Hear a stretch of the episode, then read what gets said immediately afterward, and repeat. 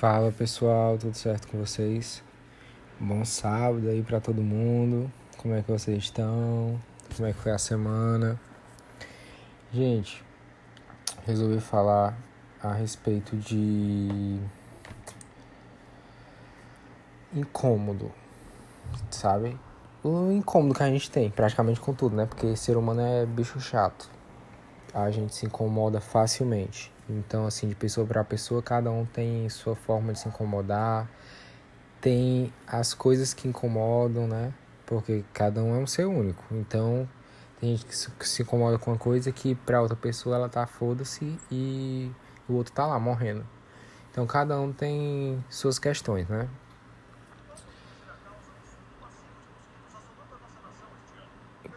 Gente, o que é isso? O computador tá ligado? Do nada começou a tocar alguma coisa aqui. Deixa eu identificar o que é. Vou colocar no mute. Olha. É uma série que eu comecei a assistir. Um anime, na verdade.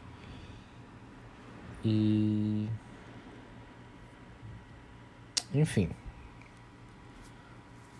One Punch Man, que chama. Eu não sei pronunciar, nunca, nunca nem tinha falado, só tinha lido mesmo. Enfim. One Punch Man. Depois eu vou ver direito. Ai, não aguento. Enfim. É... Sim, gente. As coisas que nos incomodam frequentemente. Não só uma coisa ou outra, mas a gente acaba tendo esse sentimento de incômodo. Incômodo, né? Então, a gente acaba passando raiva, ficando mal, ficando chateado, ficando triste, ficando zangado, enfim a gente acaba se prejudicando por conta dessas, desses incômodos, né? Beleza. Olha, agora foi a Glória, minha calopsita, que tá aqui no quarto comigo. Gente, eu sei que a gente se incomoda muito com várias coisas, né? Eu também, eu sou um ser humano, né? Lógico. Então eu frequentemente me incomodo com algumas questões. Tento me incomodar cada vez menos mas faz parte, né? Agora, o que eu queria falar para vocês é que tem muita coisa que nos incomoda, mas que é preciso para que a gente. Uma vez eu falei lá no vídeo do YouTube e soltei aqui no podcast também que alguns incômodos nos deixam mais fortes, né? É justamente para que a gente fique mais forte, mas não é mais forte, ah, superou aquela coisa clichê. Ah, é forte, superação, não sei o que, isso vai te deixar mais forte, vai te deixar mais foda. Não é só isso, mas por trás desse mais forte é justamente essa questão de que o que te incomoda hoje te dá mais garra para conseguir sair desse estado, entendeu? Desse ponto que te incomoda. Então, se você se incomoda é, em alguma coisa dentro da sua casa, do seu relacionamento, do seu dinheiro, do seu trabalho, é, da sua vida espiritual, você vai correr atrás para sair daquele estado. Você vai correr atrás para sair dali, para não, não viver uma vida sempre se incomodando com aquilo, ou, ou não ficar sempre naquele sentimento, né? Então, a gente sim faz um, um movimento para que a gente consiga sair desse incômodo. É o que geralmente a gente faz. A gente não fica sendo incomodado e fica aguentando porrada, porrada, porrada, porrada, mesmo que isso seja porrada emocional, né? E fica ali e pronto, fica estável, fica naquela. Ninguém quer isso. As pessoas buscam um movimento em prol de, de que elas saiam desse incômodo, né? Então, eu só quero que vocês é, comecem a ressignificar um pouco essa questão de incômodo.